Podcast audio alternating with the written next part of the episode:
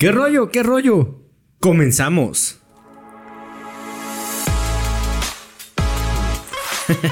Esto es invitado. Una cosa es verlo, otra cosa es vivirlo. Sí, ¿verdad? Sí. Sí, es muy diferente, la neta, sí. Y qué onda invitados, ¿cómo están? Bienvenidos a su podcast de invitado, como cada semana, capítulo diferente. Eh, ya saben, estamos ahí en redes sociales, denle like, suscríbanse, activen la campanita y pues todo, todo bien. Eh, voy a presentar al invitado de hoy. Estoy bastante emocionado. La verdad es que me emociona, ¿no? Cada, cada invitado que está aquí, pero pues te agradezco mucho. Eh, Arturo Gutiérrez Pacheco, mejor conocido como Nesis. Nesis. 30 años, comunicólogo, tienes, eh, eres músico, tienes un, eh, un podcast que se llama Las Maquinitas. Correcto. Y un canal de YouTube que se llama Luna Azul, que es de Correcto. música, ¿no? Correcto. ¿Cómo estás, amigo? Muy ¿Y qué- bien. ¿Me dejas empezar con mi intro? Claro, sí. ¿Qué tal amigos? Sean bienvenidos a su espacio de fichas y monedas, de créditos y retas. Esto es Las Maquinitas. Yo soy su amigo Nesis y me da mucho gusto que estén compartiendo un poco de su tiempo en este espacio de diversión, en este multiverso de entretenimiento. Esto, eh, el intro resume, resume el contenido de ese podcast. Ok. ¿Y cómo lo... ¿Cómo te inspiraste para hacer ese, ese intro? Fíjate, el programa de las maquinitas tiene, de hecho, tiene ya, va para cumplir tres años. Y en estos tres años se provocó, eh, gracias, entre comillas, a la pandemia. Un grupo de gente eh, se empezó a reunir y empezaron a hacer una convocatoria para hacer una estación de radio friki, online, de anime, de curiosidades y demás, lo que se pudiera aportar, vaya. Entonces a mí me interesa mucho la locución desde que voy en la prepa. Entonces yo soy eh, locutor de, de- sangre. Entonces pues dije, va, órale, me, me, me acerco a ellos. Y entonces me acerqué a ellos y me dije, sí, órale, éntrale. Nada más que necesitamos que tenga un nombre tu programa. Y yo decía, "Mm, a ver, este habla de anime, este habla de historias, este habla de esto, esto, esto. Y yo de qué voy a hablar. Entonces eh, deambulé eh, en el tema. De hecho, había un, había un programa de radio, All Access Radio, que era de música independiente. Entonces entrevistaba, así como tú, entrevistaba a talento, a talento nato. Entonces yo los entrevistaba y todo, pero el, eh, la constancia era muy difícil. Porque de repente yo quería subir de artistas. Yo quiero ya entrevistar a este- estos que meten tanta gente a, a- a un foro. Pero pues ya luego no se podía. Después pasó a esta que se llama Secaino Autorradio Ok. y entro en las maquinitas como nombre y empieza la aventura. Era un programa semanal todos los, los viernes que pasaron a ser miércoles y ahí estuvo un año, un año en línea. Ok. Conocí mucha gente a través de, de- de Zoom, a través de Google Meet, de todas estas aplicaciones online de conexiones. Y decía, estoy en una comunidad, estoy ahorita en una comunidad. Lamentablemente empezaron a retomar los demás su vida y ya no le tenían tanto interés a este proyecto. Y yo dije, a mí me gustó mucho hablar de videojuegos, me gustó hablar mucho de esto que no había hablado porque yo era siempre música. Lo mío siempre había sido música. Dije, le quiero cambiar, quiero salir de mi zona de, confort, quiero ser más periodista. Entonces salí de esa zona y empecé a dar noticias de, de videojuegos, de películas, de, de- de entretenimiento, vaya. Y así nacen las maquinitas como podcast. Después de veintitantos, no, como 30 capítulos de, de eh, eh, en vivo, con gente eh, dialogando a través de un chat, se transformó a ser solo yo en el cuarto y tener una retroalimentación dos, tres días después de la publicación de este podcast. Que lo chido es que recibes una retroalimentación de inmediata, ¿no? Sí. Porque si fuera muy tardado, hay, hay personas que se desesperan. Sí. Y, y- y por lo regular en este tipo de proyectos de contenido en Internet, eh, buscamos como la reacción inmediata, ¿no? Exacto. De no me gustó, sí me gustó, eh, pero al fin de cuentas es algo inmediato. Exacto. Porque quién sabe qué pasaría si la reacción no, el feedback no fuera inmediato, ¿no? A lo mejor no estaríamos aquí, porque hay muchas personas que les gusta eh, recibir una retroalimentación, pues, en tiempo real, ¿no? Sí. Como lo puede ser un en vivo, ¿no? Sí, de hecho, todo esto empieza a, a trasladarse a redes sociales. Yo de hecho vengo de redes sociales de Facebook, de, de intentar sacar adelante una página y un canal de YouTube. Uno como Luna Azul, como músico, eh, y otro como, como eh, híjole, como memelólogo. Puros memes y, y cosas que jalen likes. Pero, ¿cómo, ¿cómo elegir los memes? Es que la neta tiene su ciencia hacer. Sí. De, bueno, hacer memes, la neta, no es fácil. Sí, no, agarro los de temporada y venga. Pero, vámonos. pero, ¿cómo eliges el de temporada o cómo sabes que ese es de temporada? Ah, aquí la cosa es de que yo soy de Twitter. Yo desde que empezó, entre comillas, Twitter hacerse, hacerse conocido, eh, yo ya estaba con mi cuenta. Me obsesioné más por Twitter que por Facebook. Y entonces en Twitter, los que hablaban en Twitter no sabían eh, qué, qué estaban hablando en Facebook. Entonces yo era parte de los dos mundos. de todo. Ah, o sea, combinabas tanto Facebook como Ajá. Twitter. Exacto. Había una aplicación, yo sé que muchos de ustedes la han de haber visto o la han de haber usado, si son creadores. En, ese- en esos entonces, tú podías enlazar Facebook con Twitter. Entonces tú lo que publicabas en Facebook se pasaba en Twitter. Entonces si tú publicabas una imagen, salía en Twitter. Entonces yo así, así campechaneaba. Tenía el mismo contenido para dos públicos diferentes. Pero con mi marca, como Nesis. Entonces ya publicaba memes y el meme de temporada de que a ver qué dicen en Twitter que lo pueda replicar en Facebook y qué puedo, qué puedo replicar de Facebook que lo pueda decir en Twitter que no lo están diciendo con tanta fuerza, porque sí lo han de estar diciendo, pero no con esa fuerza. Entonces a- me aprovechaba de estos rolling gags de que, ¿por qué están hablando de esto en Facebook y en Twitter no es tendencia? Y viceversa.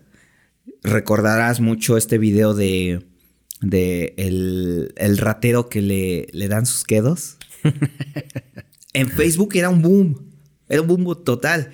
Y en Twitter tú buscabas el video y era solamente de un usuario.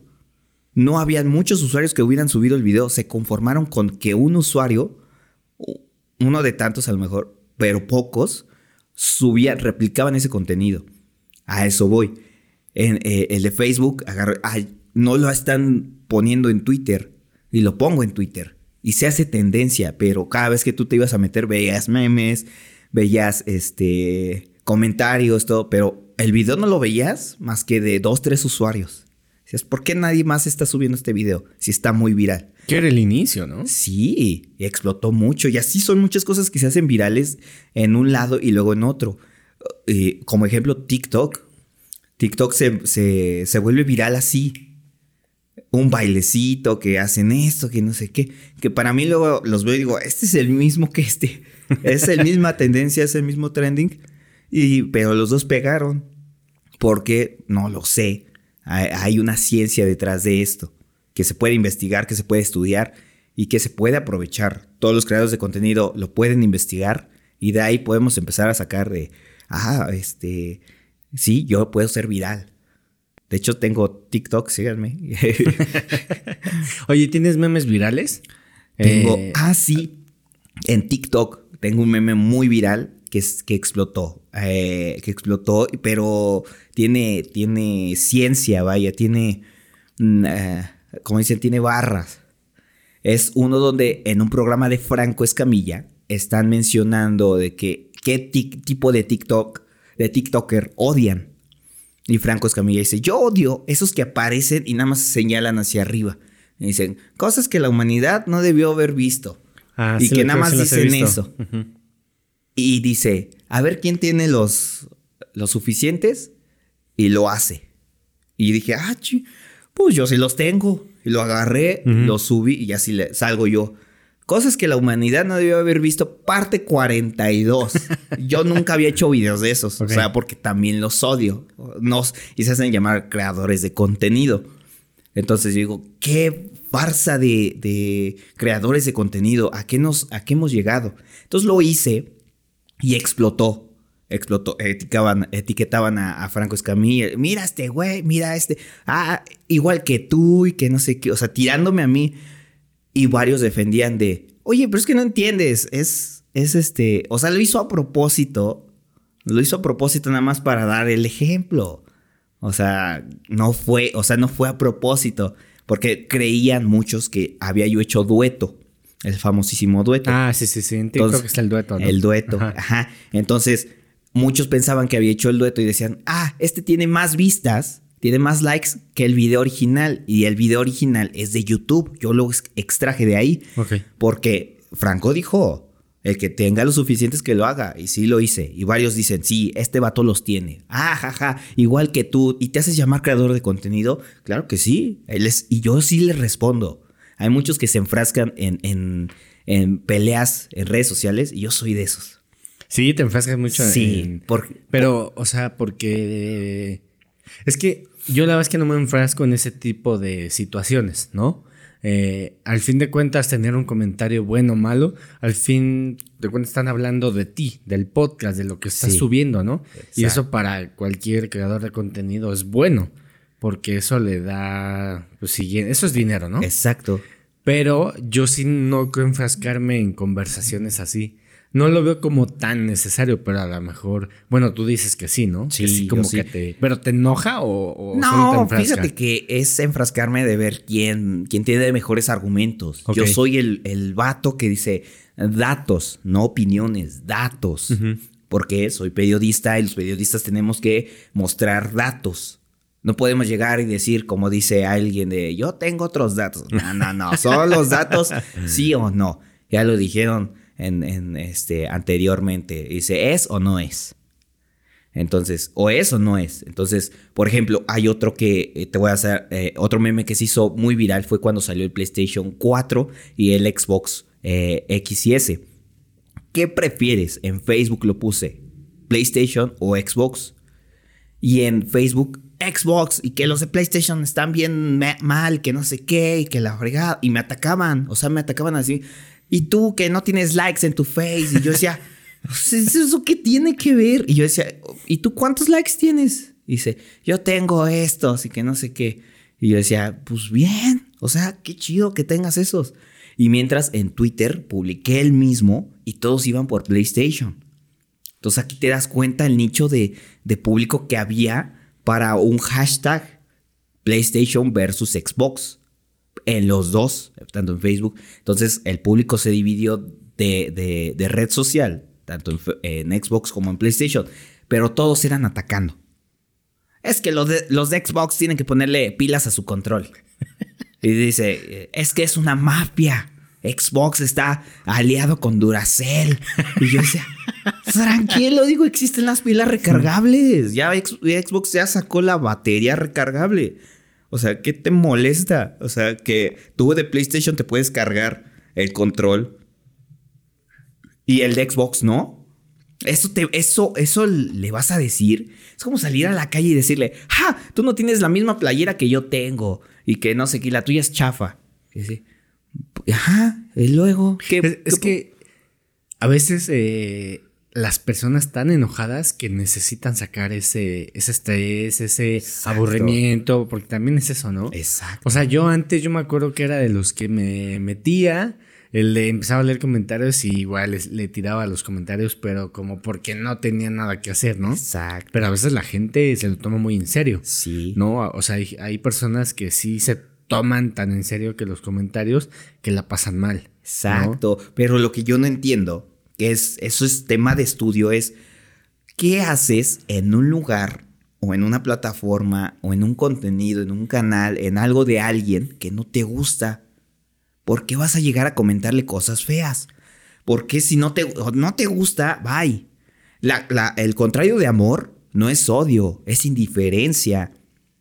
Pero al momento de, de enojarse es una especie de amor. O sea, son estos clásicos fans ocultos.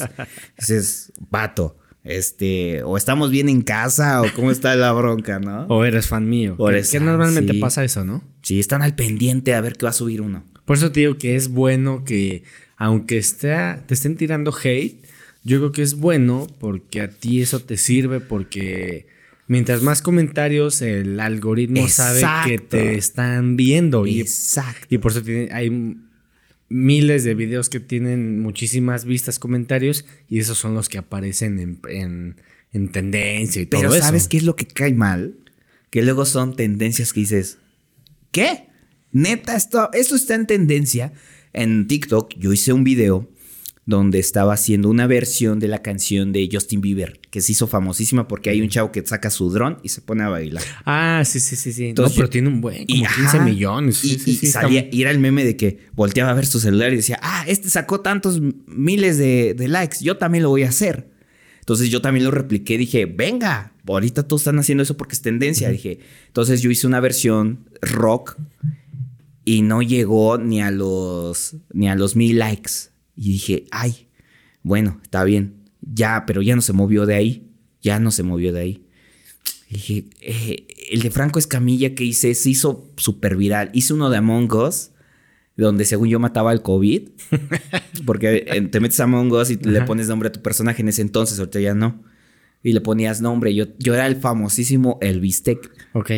Y llegaba, y entonces me hice amigo de otros tres monitos. Y de repente uno se unió a la partida y, y- y tenía de nombre COVID. Y le ah, por tu culpa me quedé sin, sin trabajo. en una transmisión que hice en vivo. Dije, por tu culpa me quedé sin trabajo. Y que no es que mm, era yo el asesino. Y cuando, ¡pam! maté al COVID. Y todos, sí, eh, mataste al COVID y no sé qué. Y luego todos se atribuían que todos estuvieron en esa partida. Ah, yo estuve ahí. Ah, yo te conozco. O sea, se hizo viral esa... Se hizo viral. Y yo decía, ay, qué bonito. Pero, ¿a poco sí todos estuvieron? Además, éramos, eran tres, cuatro, éramos cinco los que había ahí, incluyendo Sí. COVID. Ah, ching. Bueno, está bien. Ah, está bien. Que todos se sientan partícipes de esta partida eh, me, hizo, me hizo hacer, me hizo decir, aquí es el camino. Las transmisiones en vivo. El problema es que la constancia, la constancia en redes sociales es una cosa de locos. Tienes que estar sobres, sobres, sobres. Así que sobre la chuleta, porque se te pasa una tendencia, se te pasa una oportunidad y ya fuiste, te llamabas. Entonces, por ejemplo, ahorita en el podcast yo estoy hablando de lo más actual. Hablo las series de Marvel, hablo de las noticias de cada videojuego, de conferencias, de eventos que hacen, videojuegos que salen, eh, noticias que hasta el gobierno genera para poderla comentar en este programa. O sea, el programa no tiene nada que ver con política, no tiene crítica social, tiene una opinión a través de los videojuegos. Pero, por ejemplo, el señor mandatario de México, para no decir este, un viejito eh, de, de calva blanca, de pelo blanco, eh, mencionó una de tantas. Es que los videojuegos, el Polystation, el Nintendo, y se sacó la chula que dije, wow, este me da contenido. Los niños y las maquinitas. Eso debería estar prohibido. Y yo decía, ¡au! Me llegó. Me Le llegó, dio en el señor. corazón. Me dio en el corazón. Y empezó el programa. A ver, pa' pronto, ¿qué trae usted contra nosotros, señor presidente? ¿Qué trae contra nuestra producción? Las maquinitas, eh, eh, estamos unidos a favor del entretenimiento y la salud mental de todos los usuarios. Así empezó el programa. La, la transformación fue de que ahora me metí con una persona que tiene un séquito de gente muy, muy, muy aferrada a su punto de vista. Entonces fue uno de los programas que más le pegó comentarios negativos. Y fue así de, pues tienes la oportunidad de quitarlo, ¿eh? O sea, tienes la oportunidad de quitarlo. ¿Por qué? Por dos cosas. Una, porque tú no estás quitando tu anonimato como ellos. Yo, tal cual, Nesis, pum, te metes a mi Facebook y dice mi nombre, ¿eh? O sea, sin problemas. Yo no tengo ningún problema. Me, me siento una figura pública. Si no me la creo yo, no, me la, no se la cree nadie, ¿no? Y otra de que ellos pues siempre van a atacar en el anonimato, que nunca voy a ganar. Y eso es lo que me hace a lo mejor necio. Sí, sí voy a ganar, un día de estos. Un día de estos voy a ganarles.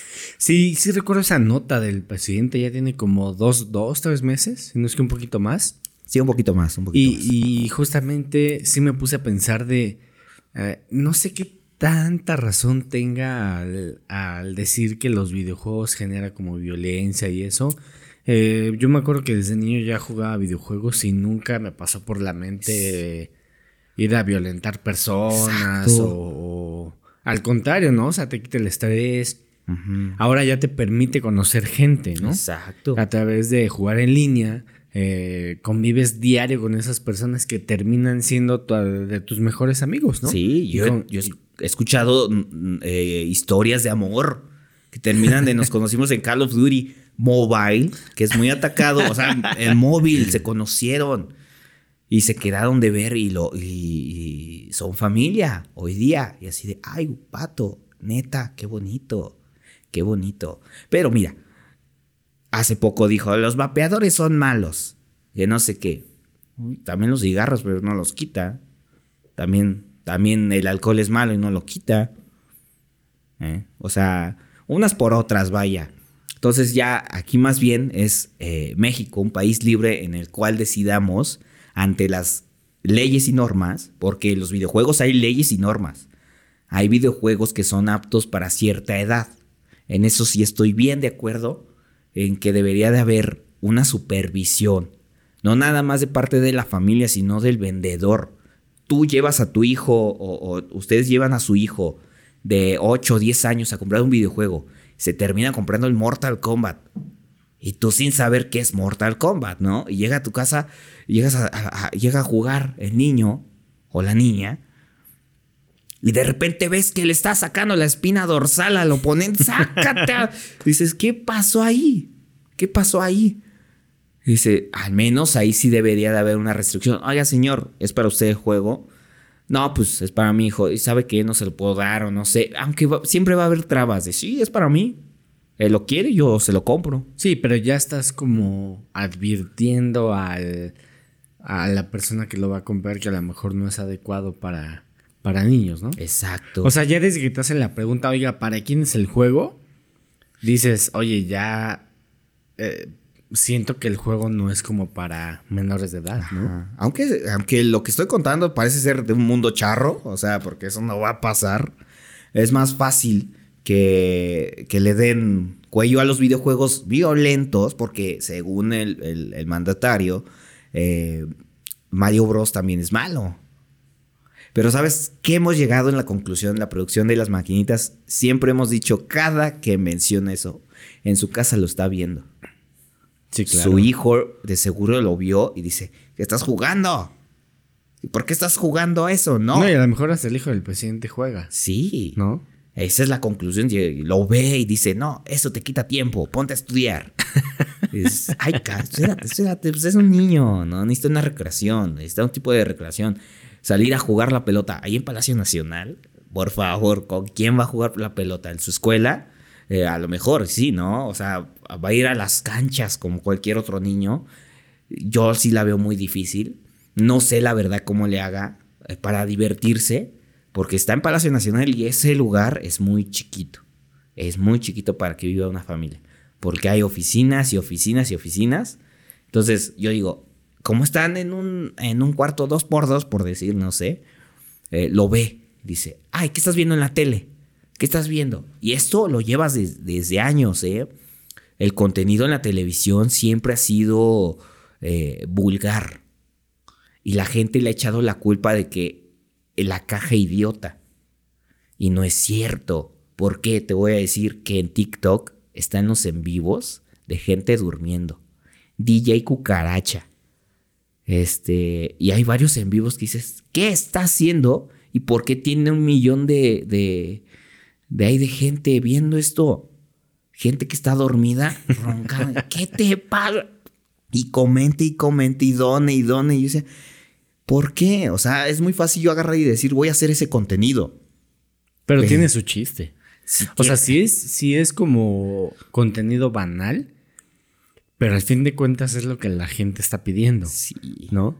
O sea, yo que hago contenido, eh, en un inicio, eh, yo quería hacer como algo como más artístico, por así decirlo. Pero eh, terminas como, bueno, el, el sistema como que termina absorbiéndote un poco, ¿no? Sí. de decir, sí está bien, pero también necesitas darle algo a la gente eh, que le guste, que lo vea, que lo disfrute. Y, y esa es como la situación, ¿no? Que a veces, eh, a lo mejor el cine de arte por eso no es tan conocido aquí en México, no pega tanto como las películas que vemos en las plataformas, ¿no? Exacto. Y el cine de, hay películas de cine de arte que son muy buenas, que dice esta película tiene que ganar un Oscar aunque sea, ¿no? Exacto. Pasa lo mismo con el contenido, porque también la realidad de las personas es todo el día vivo una tráfico, eh, que me está pidiendo esto mi jefe, este, que ya quiero renunciar, que problemas en mi casa. Entonces lo último que quieres a lo mejor es chutarte una entrevista con el politólogo del ITAM, eh, que te va a hablar de muchas cosas que son muy profundas. Y, norma y realmente lo que quieres ver es bromas, el güey que se cae, este, el güey que está streameando, ¿no? Sí. Los que hacemos podcast, ¿no? Exacto. Entonces, justamente yo sí entiendo también esa parte de que las personas eh, necesitan ese contenido porque pues no quieren como salir un poco de su realidad. Y volvemos un poco al punto, ¿no? De quiero salir de mi realidad y por eso a lo mejor estoy molestando con comentarios negativos, Uf. echando hate, todo eso, ¿no? Sí, hazme, me voy a hacer notar al, al tal grado de ser odiado.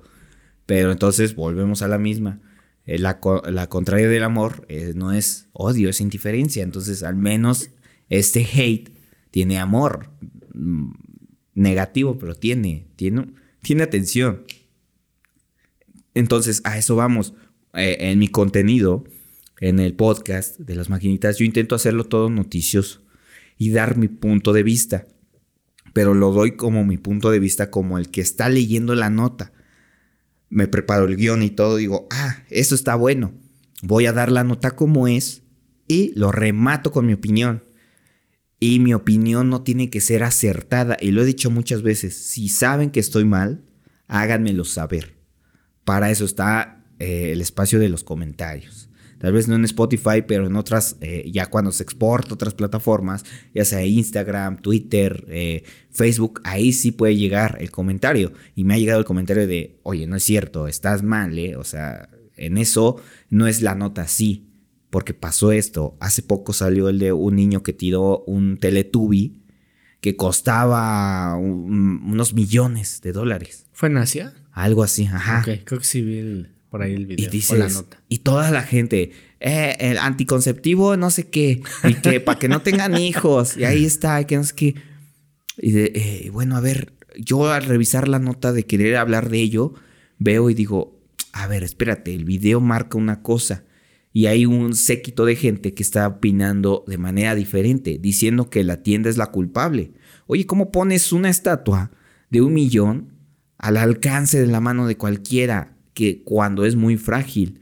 El niño se quitó siendo educado porque pasó un adulto. Al quitarse, le pegó y se cayó. Ese momento, los padres tuvieron que desembolsar el dinero para pagarlo. Y cuando se publicó el video, la empresa del- de la escultura se disculpó y les regresó el dinero. Entonces, el mensaje, el primer mensaje fue anticonceptivo natural y que no sé qué. para Es que a veces nada más leen los títulos. El problema es que también eh, no profundizamos en la nota, en el video y, y se sacan de contexto las cosas. ¿Cuántos videos hay en internet que no sacaron de contexto? Exacto. Que dices, ni siquiera va por ahí la cosa, ¿no? Exacto, y hay mucho contenido así, y mucho contenido que se está perdiendo y que se está malogrando, vaya, y hay mucho contenido que eh, se, se supone que tendría que ser atacado, pero es alabado. Y entonces regreso al de, eh, el Chapulín Colorado es el cáncer que Televisa nos trajo. El chavo del 8, siempre el chavo del 8. Eh, vato, viste DJ Cucaracha. Le pediste una canción a una cucaracha muerta. Con luces. Búsquenlo, búsquenlo en, en Google. Póngale DJ Cucaracha y van a ver cuántas vistas. Tenía más de 40 mil, algo así. Y subía y subía. Y la gente dice, pon esta canción, pon esta canción. Y lo atiborraban de cosas. Y yo decía, ay caracos, ¿qué está pasando? Y muchos empezaron a descargar ese video y lo replicaban con otro tipo de música. O sea, en vez de buscarse una cucaracha propia y órale, y vamos a hacer mi propio DJ cucaracha, no. Se fusilaron el video de una cucaracha de un vato que agarró una y hizo todo un show. Tal vez les da asco, ¿no? Me dan asco las A mí cucarachas. me dan asco, me dan asco. Sí. Las arañas no las aguanto, pero bueno. Entonces, el contenido no es el culpable, más bien el que consume el contenido es el que le da las armas a estos ciertos creadores o estos, eh, como lo vuelvo a repetir, estos que se dicen llamar creadores de contenido y solamente hacen aquí arriba. Dices, vato, ¿en serio? Y en TikTok así empezó cuando era Music, Musically, era a cantar con la canción. O sea, tú nada más movías la, la, boca y bailabas y todo. Desde entonces eso existió. De eso se trata la plataforma. Pero al menos este, hacían algo. Hacían algo, va. No me agrada mucho. Pero lo hacían. Pero ya el de acá arriba y que se fusilan capítulos de, de Dragon Ball, se, se, se fusilan del Doctor House y... mm, Híjole, ¿cómo te explico que ya hay plataformas que tienen los capítulos completos? changos. y te metes y changos. Parte 3, ¿no? Por favor, súbelo. Bueno, a lo mejor lo hacen porque no todas las personas tienen acceso a esas plataformas, ¿no? Exacto. Eh, por ejemplo, TikTok es gratis. Lo descargas, te haces una cuenta y es más, creo que ni siquiera puedes tener cuenta. Puedes Exacto. hacer como... O sea, es un fantasma. Como, guest, como invitado. Y ya puedes hacer, deslizar y ver los videos. Digo, no, creo que no puedes interactuar, pero lo puedes hacer, ¿no? Exacto. Y en Netflix, pues necesitas como o el mes de prueba o sí ya pagar como Sí. la suscripción. Y más ahorita que Netflix el próximo año se va a decir de, ya no se comparten cuentas. Yo tengo una cuenta compartida con mi hermano y desde, ah, pues ya no me queda otra ¿Cómo que... ves eso? ¿Sí te gusta o, Pues mira, o no? cada quien, cada quien debe de jalar para su molino y Netflix lo, lo está viendo para su molino. Y, y muchas veces el sistema eh, puede ser brincado de muchas maneras. Somos tan inteligentes la humanidad que creamos, entre comillas, o sea, se creó Netflix y este Netflix pues está viendo que no le está redituando como otras plataformas como Paramount Plus, como que se podrían estar anunciando aquí. Este, sí, ¿eh? Sería chido, ¿no? Sí. Entonces, eh, eh, estas plataformas que no, no mucho se comparten, a lo mejor no, no, no tengo bien entendido, pero HBO sí se puede compartir. O sea, puedes compartir la contraseña y todo, pero no como usuarios como, como Netflix. Y Netflix creo que dijo, ah, yo voy a poner usuarios para que toda la familia, el paquete familiar, tenga cada quien su cuenta. Chin, como que ya no me gustó eso. Porque y, eh, eh, todos vivían en la misma casa y ahora ya nadie vive en esa. es- ya nadie Vive ahí. vive ahí. Todos están repartidos con la misma cuenta. Entonces, ¿por qué no sacan sus cuentas cada quien? Y, y le dan a su familia. Y dices, bueno, es entendible porque es un negocio. Si fuera mi negocio así de, ah, chin, podría yo estar sacando más dinero, pero se están brincando el sistema. Sistema que yo puse. Entonces ya me arrepentí digo, bueno, pues, eh, pues eh, espero que les haya gustado. Ahora cada quien puede tener su cuenta. Pues sí, no nos va a gustar, pero pues no es como, como que pues podamos oponernos, ¿no? Bueno, es que Netflix ya es pionero, o sea, antes era, no, voy a Blockbuster, ¿no? Uf. Y ahora ya es como, no, pues prende la televisión para ver algo en, en Netflix. Sí. O sea, en ese top of mind está muy difícil cambiarlo. Eh, por ejemplo, taxi ya no es taxi, ahora es Uber. ¿no? Es Uber. Y eso está muy cañón. O sea, cambiar esas pequeñas cosas a las personas, híjole, que está muy cañón y es de respetarse. Pero ¿sabes qué vi? Hoy vi exactamente ese, ese cambio de paradigma que se suponía que Uber venía a sustituir a el taxi. Ahora se convirtió en eso que juró destruir. Ahora, eh, eh, esta aplicación de Uber y, y demás se convirtieron en taxi. Porque ya no te ofrecen la agüita, ya no te hablan así bonito. Que digo, era un plus. Y que después de la controversia de que si te tomabas el agua te drogaban. Y yo decía, qué horror. en los taxis, pues sí, en la noche tomabas un taxi, era de, este, pues te, te podían secuestrar. Decías, bueno, ay, unas por otras. Y eso es en todo el mundo. ¿eh? Sí. Yo, to- yo tomé un Uber en París y tampoco me ofrecieron agua ni nada. O sea, fue un servicio normal. Digo, para que no se espanten y digan, ah, es que solo es en México. No, realmente las cosas... eh, Se asentaron. ¿Qué será? Como que ya dan por hecho las cosas, lo- la- las personas. ¿O qué puede hacer que, que tal vez estábamos acostumbrados a que Uber eh, o, o las otras aplicaciones daban agua y de repente ya no? Habría que ver, ¿no? También cu- cuál, es la situación. ¿Cuál es la ciencia detrás de esto? Y a lo mejor fácilmente podemos encontrar que eh, pagan justos por pecadores, de que usuarios que llegaban y eran groseros. Hemos visto eso muchas veces de manera viral. O que se suben a saltar. Exacto. O que el conductor asaltaba. ¿no? Exacto, yo no voy allá porque allá roban. Y dice, ay, vato, este, vengo de Polanco y me vas a llevar a Nesa. No, yo no voy para allá, dice, yo no voy para allá. Bueno, a, a ver quién se arriesga, ¿no? Habrá quien sí se arriesga y lamentablemente se han visto casos así de que lamentablemente pues han sido robados. O sea, de lo mínimo que se puede decir es eso. Pero digo que yo, yo digo que se acostumbraron las aplicaciones. De hecho, ya la aplicación ya no dice servicio de transporte. Se dice aplicación. Ok. Ya no dice, nosotros proporcionamos un servicio de transporte. No, no.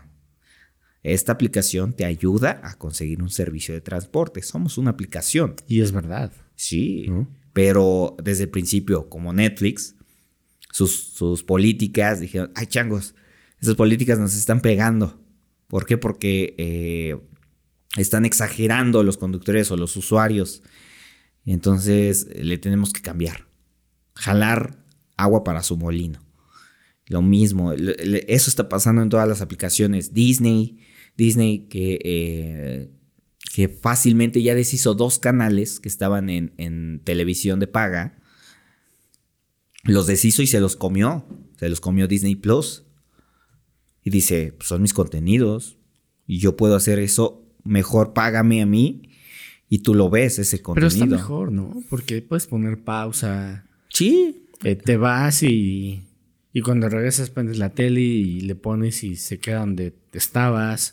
Este, lo puedes volver a ver. Está chido, la neta. La bronca es que Paramount Plus, Disney Plus, este, HBO, Netflix, YouTube Premium, eh, Spotify. O sea, ¿cuántas aplicaciones hay para consumir con buen contenido? Amazon Premium.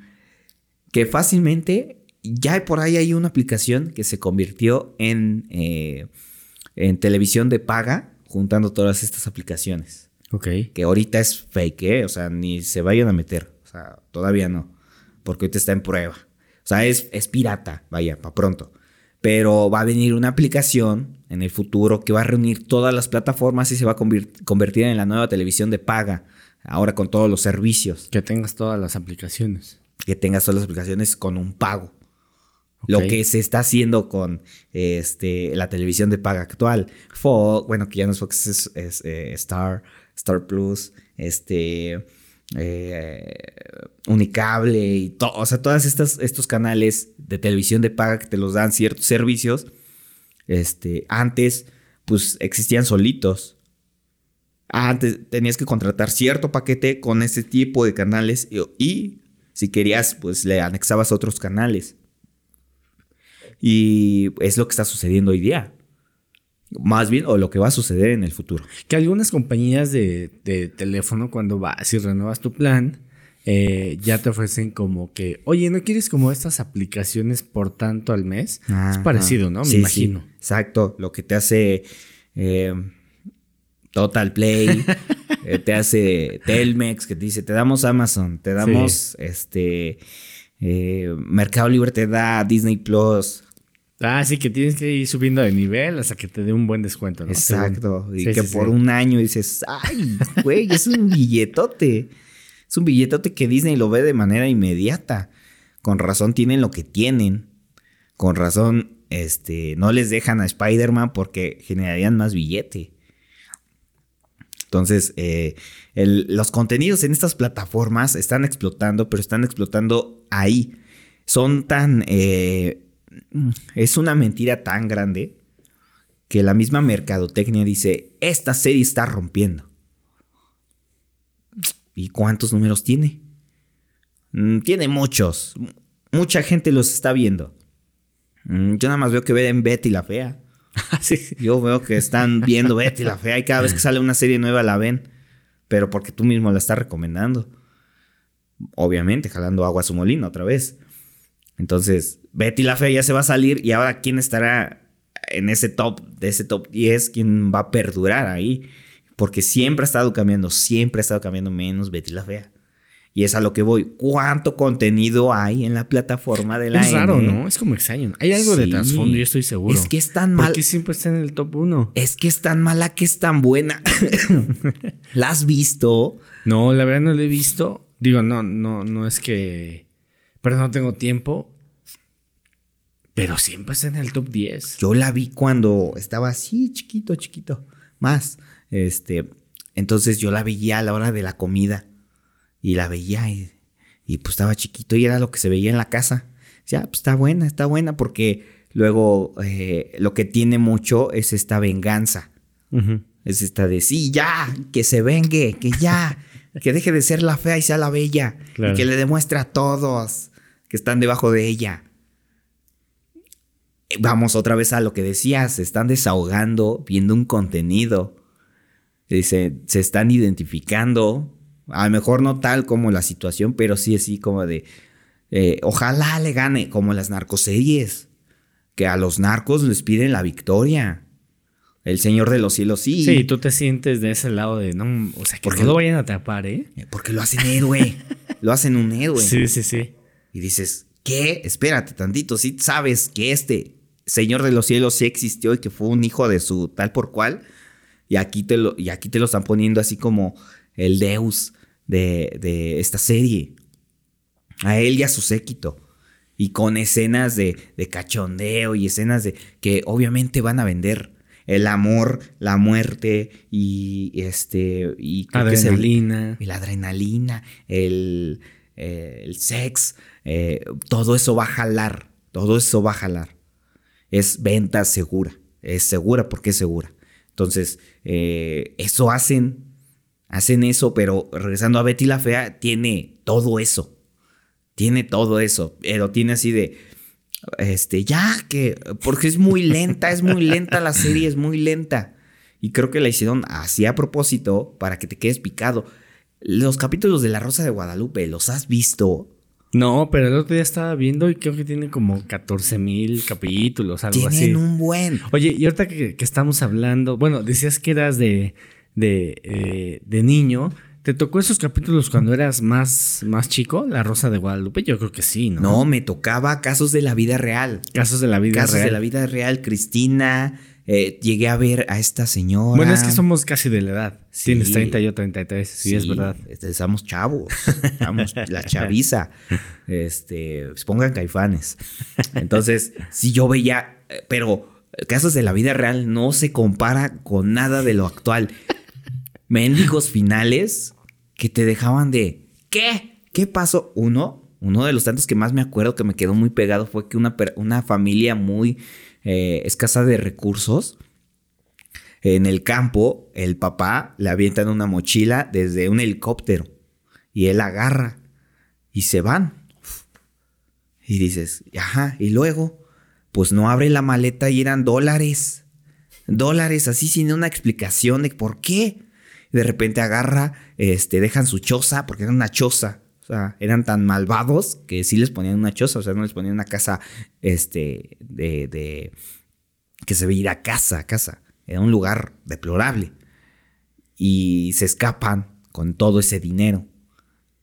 Y resulta ser que ese dinero era para pagar un rescate de una niña que habían secuestrado y que lo habían confundido con el, el que iba a recibir el dinero. Y salían las noticias. Y que el cambio no se, no, no, no se hizo. Y- ¿Qué? Espérate, no. ¿Ya? ¿Ya, ya acabó? Y pues dejaba así, este, por dentro. No, más, no, quiero más. Y salía Carmen Salinas, esta carta nos las hizo llegar, que no sé qué. Y obviamente le cambiamos el nombre para proteger sus... A mí se me ocurre que se las vuelan. Se las fumaban. Dato. La Rosa de Guadalupe, los, los escritores realizan los capítulos de manera chusca. O sea, dicen, ¿qué está de moda ahorita? Pokémon Go. Vamos a hacer que secuestran niños en las pokeparadas. pero lo vamos a contar de manera chistosa, pero lo van a decir de manera seria. Ajá, con un, tras- un trasfondo que puede pasar. Sí. ¿No? Pero un trasfondo muy fumado. Neta, muy fumado. Porque el del, el del Samsung que le explota en la cara, todo eso. Pero los escritores dicen, ja, ja, ja, ja, esto está re bueno, ja, ja, ja, ja. Ahora los actores, en vez de contarlo con chiste, lo tienen que contar lo más serio que puedan. Así lo escriben. Eso lo dice eh, mi fuente, fíjate, mi fuente es Pilinga 2, uno de los que está llegado ahí a, a tele, a- bueno, a los canales con Facundo. Entonces, Pilinga 2, ¿qué? ¿quién es? es un, es un creador de contenido que es socio de Facundo, el famosísimo Facundo, y tienen una empresa llamada Sabes del Universo. Eh, y entonces en uno de sus podcasts eh, platica cómo es que hacen la rosa de Guadalupe. Oye, ¿sabías cómo la hacen? Y sí, platica. Y dice, sí, este, la hacen así, asa. ¿Por qué? ¿Quién te lo dijo? Ellos mismos. Ellos mismos lo dicen. Ah, bueno, ok. Entonces, como fuente, yo la tengo a, a- a él. O sea, aunque no estás face to face con él, pero eh, escuchas lo que él dice en su podcast. Consumo contenido a diestra y siniestra. Estoy viendo capítulos de anime, estoy viendo series de Marvel, estoy viendo películas, estoy viendo todo para crear contenido que luego ni termina llegando a- al podcast y que me dan muchas ganas de decir. Por ejemplo, apenas voy a hablar de lo de Buzz Lightyear. Lo de Lightyear, la película, el que, beso. que es muy, este, está algo mediático, ¿no? muy escandaloso. Que no tendría por qué, ¿no? O sea, Pues, mira, ya no sé quién es la generación de cristal. Sí. Si los chavos o los rucos. Lo bueno es que estamos en medio. sí, sí, Entonces sí. ya no sé quién es la generación. A ver, ok. Hay un meme donde está en la película de Toy Story, no me acuerdo si es la 3 o la 2, donde se encuentra Jesse. Donde Woody se lo llevan con Jesse. Eh, y está el, el, el muñeco gordito, que no me acuerdo cómo se llama. Y que en, en ¿El los... señor cara de papa? No, no, no. Porque está la colección de Woody. Ajá. Y está Tiro el Blanco, está Jesse, está el Ah, Capataz. ya, ya, sí, el capataz. Está Sí, el sí, Capataz y está Woody. Y en los, eh, en los extras de esa película, ya cuando termina, ponen así los bloopers. Y sale el Capataz hablando con dos Barbies. Oigan, que no sé qué. Ah, sí, es la, la 3. dice. Va- no, es la 2. Y, y decía, yo tengo chance de meterlos en la película 3 y que no sé qué. Haciendo, haciendo referencia a de, pues rífense. Rífense y los pongo en, en la siguiente película. Dices, ¿cómo eso en su entonces no explotó? ¿Cómo no explotó eso? ¿Cómo eso pasó desapercibido y la, gente se rió? Ja, ja, ja. Pero pasa esto del beso de Buzz Lightyear y, y este, bueno, de la película de Lightyear y genera polémica a diestra y siniestra. Y ya me ha tocado ver que gente me dice, está mal, eso está muy mal. Y dices, no, es que eso no está mal. Más bien el que está mal es el adulto que no le enseña al niño con palabras sabias. Porque fácilmente le puede decir, eso está mal, ¿eh? Pero ¿por qué está mal? Lo que te digo, datos, no opiniones, datos. Entonces, ¿cómo llegamos a eso? ¿Cómo llegamos a que en el mundial, el próximo mundial en Qatar, la, eh, la gente eh, de- del LGTB sea ah, señalada, va a ser señalada? Sí, por el país donde van a estar. pues, Exacto. en Qatar. Que es muy difícil que esos países eh, acepten a las personas de la comunidad, ¿no? Sí. Porque ahora ya todo es una comunidad. ¿Cómo es que eso no les preocupa cuando están prohibiendo a México el, eh, o sea, FIFA o qué te pasa? O sea, estás viendo para tu molino y, y- o qué estás viendo, ¿no? ¿Quién es el culpable? Pues nosotros que lo permitimos. Nosotros que lo dejamos así. Entonces, pues eh, eh, hay que saber elegir los contenidos. Hay que, o sea, que no es que vamos a ir a la cineteca a ver la cartelera. Porque, te soy sincero, la mayoría me, me aburre. La mayoría de películas me va a aburrir. A comparación de ir al cine y ver Doctor Strange. La que dos. digo, y que porque me sé todo. ¿eh? Y, y porque hicimos las series, en- hicimos, las hicimos secciones. Hoy, En las maquinitas vamos a estar hablando de la serie de Loki, el capítulo 2 y cuidado, ¿eh? Porque viene con spoilers. Ante todo, antes que nada y después de todo, esto viene con spoilers. Así. Siento que esos capítulos son difíciles de hacer. Porque tienes que cachar toda la historia, tienes que haber visto ya muchas cosas previas a esa Sí. serie. Eh, yo la verdad sí me gustan las películas de Marvel, de DC. Eh, para serte honesto, yo no tengo como, ah, yo soy Team Marvel o Team DC. No, la verdad, la verdad es que soy como genérico porque me gustan ese tipo de películas, pero eh, sí me gustaría como ad- adentrarme un poquito más en el mundo de Marvel porque siento que tiene buenas joyas. Uy, tiene unas referencias. Hace poco se estrenó Moon Knight y tiene muchas referencias a los cómics. Referencias que fueron replicadas de otra manera. Y dices, a ver, ¿por qué está pasando esto si en la serie no pasaba? A ver, ¿cuándo va a pasar esto? Porque en los cómics pasa. Entonces, este, el estudiar un poquito eso, el estudiarlo, genera el, el bueno, ya no es un contenido contenido, sino ya es un contenido que tiene este, eh, ramas. Tiene de. En la próxima película, en la próxima, próxima serie, tiene que juntarse de cierta manera.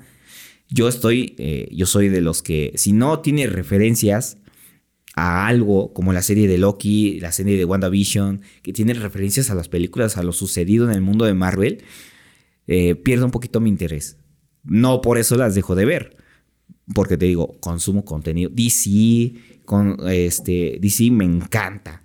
Cuando salió el corte de Zack Snyder de la Liga de la Justicia, uf, fue joya. Y saber el trasfondo de por qué Zack Snyder lo hizo tantos años después y que ya no lo va a poder volver a hacer porque ahora los actores dijeron, ya no, ya no quiero, ya no quiero. Y dices, híjole, que se lo hubiera seguido, hubiera sido algo grandioso. Ahora, eh, eh, Miller, el que es el futuro Flash de la película de, de Flashpoint, se mete en tantos líos que ahora ya lo van a sacar. Y es de, híjole, tienes la responsabilidad para nosotros como consumidores de comportarte real o mentira. Entonces, o estamos nosotros como creadores de contenido eh, obligados a crear algo bien y bonito, o, o estamos este, condenados a crear algo. Y ya si les pega a alguien, ya le pego.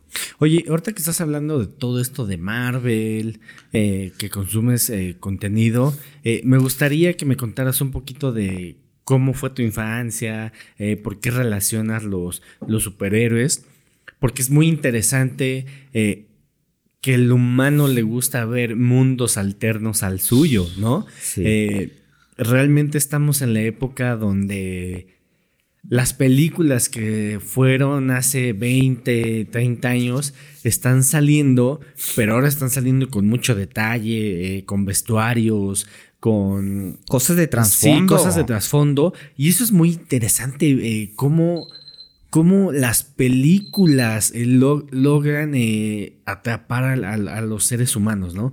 En Sí. mi caso, por ejemplo, de, de Joker, me fascinó la película. O sea, de un personaje que ya conocíamos desde muchísimo años atrás, eh, ahora viene y la rompe cañón con el, la psicología del personaje. Sí. Que ahora también eso es muy importante cómo manejan la psicología de los personajes, cómo vacilando los personajes con de aquí a allá y eso termina siendo wow increíble y, y- y a mí me encantan ese tipo de películas donde se mete mucho al detalle, ¿no? O sea, eh, si la palmera estaba aquí, que siga ahí la palmera. Para mí eso es muy chido, Exacto. la neta. Ese tipo de detalles, uf, me vuela la cabeza, la neta. Exacto, exacto. Eh, una referencia misma en Moon Knight, solamente de la que se habló fue de, en un camión tiene un anuncio que dice, eh, ayuda a los que sufrieron blip, el, blip- el chasquido de Thanos. Y lo tienen como referencia. Si tú no le pones pausa y le prestas atención y sabes de qué se trata, nunca vas a saber que hicieron la referencia al chasquido de Thanos y que sí están dentro del mismo mundo en el que pasó el chasquido de Thanos y donde están viviendo los Vengadores o los que quedan, en el mismo universo de los Guardianes de la Galaxia, en el mismo universo de Thor, en el mismo, en el mismo lugar de todo. Y está muy bien, mencionas bien el Joker, que hace la referencia a Batman. Y muchos se quedaron, no es cierto, no salió Batman. No, obviamente no, pero salió Bruce Wayne, niño. No, es que no se llama Bruce Wayne, se llama Bruno Díaz. No, espérate, espérate. Aquí entra el, el mexicanismo. Se llamaba Bruno Díaz en México, pero se llama Sí. Bruce Wayne. Entonces, ¿eso por qué lo hicieron? Pues para ser más ameno. Bruno Díaz, Bruno Díaz, Bruno, Bruno. Y lo hicieron en la serie de animada de The Batman.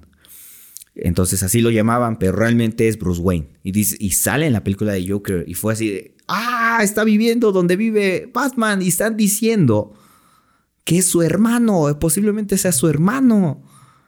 Y, muchos no captaron esa idea.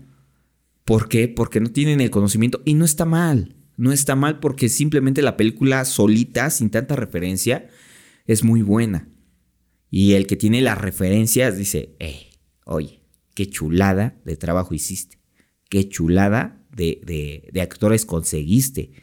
Qué chulada de la respuesta del público. Y ya llega el especialista a decirles, miren, en la última película de, de Batman, eh, el villano estuvo desde el principio. Se vio ahí en la ven- ahí estaba en la ventana. Y perdón, spoilers por si no la han visto. este, sale desde el principio. Entonces, eh, ¿y ¿cómo sabes eso? ¿La tuviste que ver toda? Híjole, hay que ser bien eh, asertivo, perspicaz, hay que estar en todo. Eh, y como cre- creadores de contenido tenemos que ver qué está pasando en los contenidos, qué, qué podemos sustraer para aprovechar eso y ponerle nuestro granito de arena. Muchos van a decir, pues sí, tú dices notas que ya están hechas. No, yo agarro la nota, la noticia y la digo como yo la hubiera visto. Primera persona. Las conferencias, los eventos que hacen, las pongo como con mis palabras. No agarro palabras de nadie. Entonces, pero sí digo lo que es. Pero no estoy haciendo así o mostrando un video de un contenido que no es mío. Y eso siempre ha sido desde niño, o sea, que tengas relación con los. con Marvel, con DC. Muchos van a decir que me estoy fusilando esta historia, porque hay otro gamer que tiene esto mismo eh, y dice que su papá tenía unas maquinitas. También mi papá tenía unas maquinitas. Street Fighter, eh, Pac-Man y Mortal Kombat. Y yo las veía. No jugaba con ellas. No jugaba con ellas. Y yo las veía. Y decía, ay, están bien padres. Pero no sé jugar, no sé cómo se juega. Hasta que un día mi padre me dijo, pues juégate una. Él tenía las maquinitas y le puso crédito. Dije, va, venga, jugué. Y Street Fighter. Y dije, ah, ¿qué es esto? No te pases. La cambió por una de Kino Fighters. Y fue de, ay, esto me encantó más. A los seis años eh, me encontré con The Kino Fighters 97 y fue, la historia se me hizo estupenda. Y dije, esto, esto me llena, esto me da, esto, esto me llena de alegría. Entonces yo me fui siendo muy fan de los arcades, a tal grado de que cuando trabajaba de cerillito, de empacador, en un antiguo gigante, fíjense, ya estamos hablando de, de- de dinosaurios. Gigante, sí, ya tiene rato gigante. gigante. Entonces había en esa plaza, había un arcade, donde saliendo de la escuela, comía, hacía mi tarea y me iba al trabajo. Y el punto de reunión era el arcade. Ir a jugar Kino Fighters, era jugar Street Fighters, todo lo que se pudiera jugar antes de entrar a trabajar. Y yo decía, ah, esto me encanta, ¿cómo no puedo tener esto en mi casa? ¿Por qué no lo puedo tener? Porque está muy grandote, ahora sí lo puedes tener. Y yo ya estoy así de, yo lo quiero. Ahora los niños que no pudieron comprárselo de adultos se lo compran todo.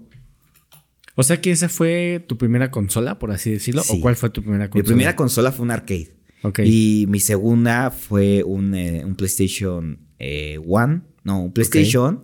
Y después fue un PlayStation One. Entonces yo soy eh, Team PlayStation. Siempre he sido Team PlayStation. Pero no porque odie Xbox. Sino porque nunca tuve este, la oportunidad de comprarme un Xbox. Eh, jugué Nintendo. Jugué mucho Nintendo. Las Tortugas Ninja. Jugué este, Mario Bros. Super Mario Bros. Todos los Super Mario Bros. Hasta el, hasta el de Super Nintendo. Hasta ahí llegué.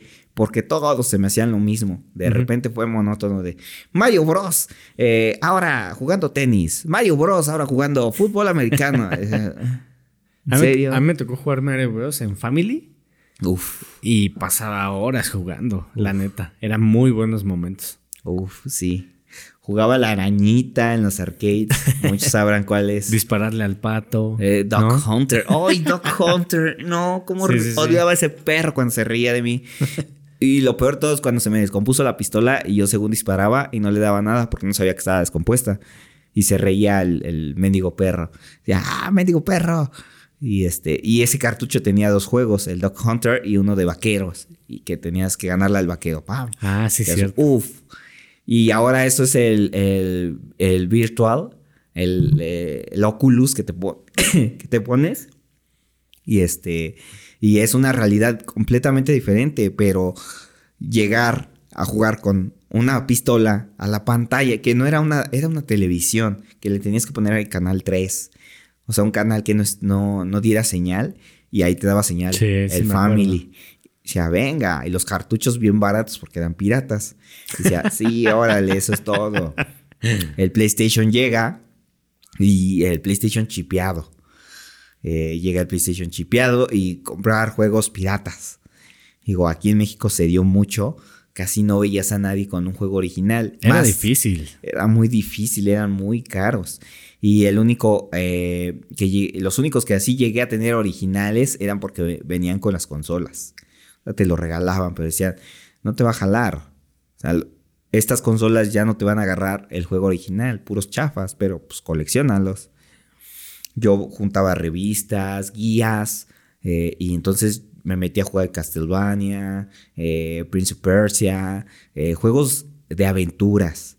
Era lo que más me encantaba a mí, los juegos de aventuras, juegos de peleas, eh, Mark of Wolf, este, Street Fighter, los Street Fighter, Street Fighter contra Capcom, ese fue una joya, o, o Marvel contra Capcom también, eh, y así sucesiva, mor- los Mortal Kombat, Armageddon, o sea, una cantidad inmensurable de videojuegos que me gustaría ahorita compartirlos, pero es una lista interminable. ¿Nunca te metiste a tucoteca.com? Yo me llegué a meter Ah, sí. para... No me acuerdo qué estaba viendo. Llegué a la página y vi que había como trucos de Age of Empires. Este... Los llegué a utilizar como una o dos veces porque la curiosidad de Sí. tener un buen de oro o de madera. Pero era buena, era buena página. la neta. Sí. Ah, la computadora, qué bien que lo dices. Yo en la secundaria, en la secundaria, en clases de computación. A ver, agarren la computadora. Tienen la hora libre. Age Empires, Medalla de Honor, Prince of Persia. Prince of Persia. Había un juego que ojalá y me digan cuál es, pero eran pollitos que salían en el escritorio y que tú tenías diferentes herramientas para matarlos. Entonces hacías un, un- una pantalla roja de pura sangre, de puros pollitos y ponías la bomba acá y destruías la pantalla. Hasta que destruías la pantalla, pues ya se acababa el juego. Y hasta la fecha no lo he encontrado. Así me encontré con Happy, Happy Tree Friends, que eh, era un contenido que yo decía, a ver qué está pasando aquí. Este, ya hay más contenido, ya puedo ver más contenido aparte de Dragon Ball, los Caballeros del Zodiaco. Entonces me hice muy fan de, de contenidos de anime. Sailor Moon era muy, era muy atacado porque era una serie como para niñas. Y yo la veía. Muchas niñas, eh, bueno, ahora personas de ahora se sienten identificadas con Sailor Moon. Muy Sí, cañón. Y yo veía Sailor Moon. Tenía este, un amigo eh, que le encantaban los caballeros de Zodíaco y Sailor Moon. Y yo decía, ¿a poco Sailor Moon está chido? Sí, vela. Y lo vi y dije, ¡ay, güey! Está muy buena. Está muy buena. Tiene muchos huecos que ahora los veo y digo, "Mm, qué bueno que la remasterizaron porque ya quitaron todo eso. Porque era muy aburrida, muy monótona. Y ahora la mejoraron. Entonces, eh, todos estos contenidos que yo veía eran ya algo más allá de lo que uno podía alcanzar. Ya veía Naruto, ya veía eh, One Piece, ya veía, pero era eh, consumidor de estos contenidos como Pac-Man, a sus bolitas. Ahora, así, conforme van saliendo los animes de temporada, escojo dos o tres y los veo. Y, y- y si, no me, si no me gustó, lo dejo ahí. Si me gusta, los veo y los veo, los veo. Obviamente en plataformas oficiales, que también se pueden estar anunciando aquí. Sí, bueno, es que también los animes tienen un buen de capítulos. Yo por eso no me he metido a explorar ahora animes, porque digo, es que tienen 600 o 700 capítulos y no manches, Esa es un buen. esa es la cosa. que actualmente los, los, las temporadas terminan de, de 12 a 20 capítulos o 26 máximo. Por, por mucho. Está por, bien. ajá, por temporada. Entonces, hay veces, está un meme que dice, ya no puedo verme un anime en una noche porque ya soy adulto. Tengo que despertarme temprano. Y sí, ya cuesta mucho trabajo ver los contenidos. Entonces, durante el viaje estoy yo viendo los contenidos. ¿Por qué? Porque a lo mejor y voy a hablar de esa serie. A lo mejor voy a hablar de esa serie en el podcast. ¿Tienes un guion para tus capítulos? ¿O, Sí. o cómo lo. ¿Cómo es tu proceso creativo para, para, para tu podcast? Primero, los encabezados. ¿Cuáles son? Encabezado tal, tal, tal, tal, tal. Se juntan todos los encabezados. Los empiezo a diseccionar eh, en categorías. Este es de videojuegos, este es de películas, esto es de entretenimiento. Ya que lo tengo, empiezo a armar las notas. Pum, pum, pum, pum. Ya empiezo a armar el, el guion, eh, el guion tal cual. Armo la escaleta y vámonos, venga, y empezamos. Eh, ¿Qué tal amigos? Sean bienvenidos a su, a su espacio de fichas y monedas. Al principio me costaba mucho trabajo decir ese saludo. Y de- lo decía diferente y lo decía diferente. Y luego de- me decían, oh, ahora, ahora no dijiste esto. ahora Oye, no". Perdón. eh, antes de que empezáramos a grabar, hiciste como articularse, ¿no? Ah, ¿Eso sí. siempre lo haces para empezar a- antes de empezar a grabar cada capítulo? Sí, desde, que, desde que agarro un micrófono, eh, articulo la voz. Porque eh, creo que lo habías comentado en algún podcast pasado, de que es muy diferente tu voz como host y tu voz como invitado. Pero es muy diferente tu voz como la voz única. Es más diferente esa voz. ¿Verdad que sí? Es muy diferente. Sí. Cuando estás solito. y, Hola amigos, miren, hoy les voy a hablar. eh, eh, Que no suene a cuentacuentos, que no suene a locutor de la hora nacional, que no suene a que soy bien chavo y hoy les voy a hablar. O sea, que tenga una, una ne- neutralidad eh, en la voz. Y entonces, eh, a mí me han enseñado, en todos los proyectos que he estado, me han dicho, este, tienes buena voz, tienes muy buena voz. Y sí, por ejemplo, ahorita, este, que sienten que les esté hablando los oídos. ¿eh? Es sensual. O sea, puedo hacer la voz muy gruesa, la puedo ser muy delgada. Entonces, conforme la práctica, la- las clases, este, me he ayudado. No he llegado a ser el, el grande, pero todos los días intento superarme día con día intento, intento tenerlo como meta. Entonces, eh, eh, en el podcast, en la música, siempre intento, eh, inten- intento llevarlo a la siguiente fase. Lo llevo a la lo quiero intentar llevar a la siguiente fase. Que llegue es una cosa. Y que me digan, no es cierto, pues te quedaste igual, suena igual. Híjole, bueno, está bien. Alg- Algún día lo voy a poder cambiar. Por eso me salí de la música del periodismo musical al periodismo de entretenimiento, de videojuegos y demás. Entonces ya dije, salí de mi zona de confort, pero no salí de, de- de manera total. Salí así como me pasé de un cuarto a otro. Nada más. Sí, porque al fin de cuentas sigue siendo periodismo, ¿no? Sí. Y realmente el, el periodismo tiene muchas ramas, ¿no? Y es. eh, yo creo que lo. La. ¿Qué será? Como el éxito para ser un buen periodista es que, que estés abierto a escuchar opiniones, a leer mucho, sobre todo que no te quedes con una fuente de opinión. Y dos, que seas constante en, en tu caso el podcast, ¿no? Que tienes un buen de capítulos. No sé cuántos. Voy para los tres años, en julio se cumplen los tres años y no tengo ni idea de qué voy a hacer. Y cuando se cumplieron los dos años, no supe nada qué hacer. Entonces yo estoy de, sí, chavos, espérense que viene lo mejor. ¿Y qué vino? Nada, pues dije lo mismo. Tengo una sección que se llama las notas rápidas y doy la nota, hoy pasó esto, pam, siguiente, pam, cinco o seis notas que doy, pam. Y dije, lo puedo diseccionar esto y lo puedo poner como eh, eh, eh, contenido extra. Y, y las plataformas son de Spotify. No, se puede. No se puede. Y yo, ¿cómo? Si tienes un contenido que se llama, bueno, no le voy a dar publicidad, pero tiene un contenido de noticias que es muy corto. Y este, digo, ¿por yo por qué no puedo poner ese contenido corto de dos, tres O sea, minutos? ¿te lo bloquearon? Me lo bloqueó. Wow. Me lo bloqueó. No me ha pasado, ¿eh? Pues porque no lo considero podcast. Esto no es un podcast. Este, este audio no es un podcast. Porque está acostumbrado a que le ponga este, archivos de, de una hora. Una hora de fracción. Yo intento que sea una hora para no aburrir. Para que no sea una persona diciendo, ah, miren, pasó esto y así pasó. Yo, de hecho, el contenido lo hago para las personas que no tienen tiempo de enterarse de las cosas. Se los digo como si se lo contara un amigo, como si se lo contara un cuate. Y tengo a alguien que me está ayudando de que, este, "Ah, es que pasó algo así, pero, mm, a ver, no tienes ahí la, y la, ay, ya me pasó la información. Entonces, en el momento es como casi en vivo eh, la grabación. Eso te iba a preguntar, que si tenías alguien eh, en tu equipo o nada más eras tú. Sí, a veces tengo a alguien, a veces tengo a alguien, pero este, por ejemplo, apenas tuve un, un programa especial de Halo. Y en el capítulo, en el especial de Halo, por la serie de Halo, traje un invitado que es experto en el juego. Es experto. Entonces, dialogamos de la historia, dialogamos de la serie, de los videojuegos, de la revolución de ese videojuego.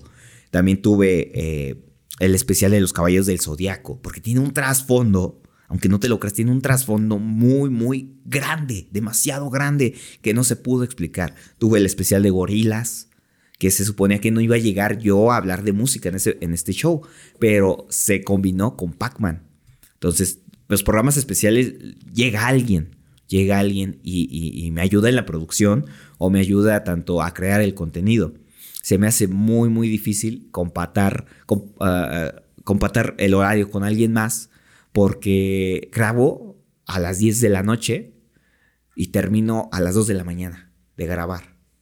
Para que los martes se graba y los miércoles sale. Y entonces hasta el momento no hemos fallado y espero no fallar. El problema es de que eh, ya tengo que empezar a grabar más temprano. Porque sí, esto está molando feo, feo, feo. Bueno, es que también eh, grabar, si no dependes totalmente de esto, pues es- a veces es complicado, ¿no? Sí, O sea, en mi caso, yo quisiera grabar a lo mejor en la mañana, ¿no? sí. Pero pues por el trabajo no puedo. Pero sí, sí, como dices, ¿no? O sea, hay que adaptarse a lo que uno tiene, ¿no? Sí. Es que esa es la otra. A, adaptarse a la, naturaleza que llegamos. Eh, tú tienes tus micrófonos, eh, tienes tu modo de grabar, yo tengo mi modo de grabar. La gente luego me dice, oye, ¿cómo le haces para editar? ¿Cómo le haces para grabar tu música? Digo, mira, es que si yo te explico, no le vas a entender hasta que estemos sentados ahí. Estemos sentados y te explique manzana por manzana. Pero entonces, a mí, a mí, a mí no hubo alguien que me enseñara a grabar. Yo eché a perder una computadora para empezar a grabar. Entonces, le puse programas y de repente la computadora ya era bien lenta y mi familia, es que ya la computadora está bien lenta, ya no habla el, el Chrome y que ya no se ven los videos. Y yo decía, híjole, ¿cómo, cómo explico que fue mi culpa?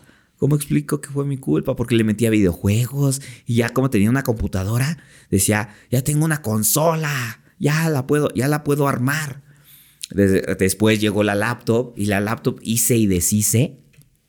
Y luego llegó otra laptop y hice y deshice. Y ahorita la que tengo es mi fiel compañera, es mi fiel amiga, en la que eh, ahora ella sabe qué quiero, sabe cómo lo quiero y cuando no lo quiere como yo lo quiero se enoja porque se desprograma. Tengo la Adobe Audition y de repente ya me lo volvió a, a- a de fábrica. No es pirata, no es pirata, pero no sé por qué hace eso.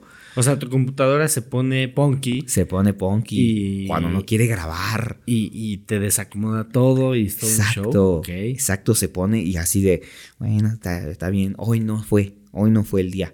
O hay veces que luego yo estoy grabando y del cansancio estoy, el día de hoy, entonces las tortillas sí empiezan todas, y, y ya empecé a hablar a, eh, XY. Tu- Tuve una donde me han agarrado varios temblores mientras grababa. Ok. Eh, me han agarrado. Ah, un fantasma, se escuchó la voz de alguien. Hola.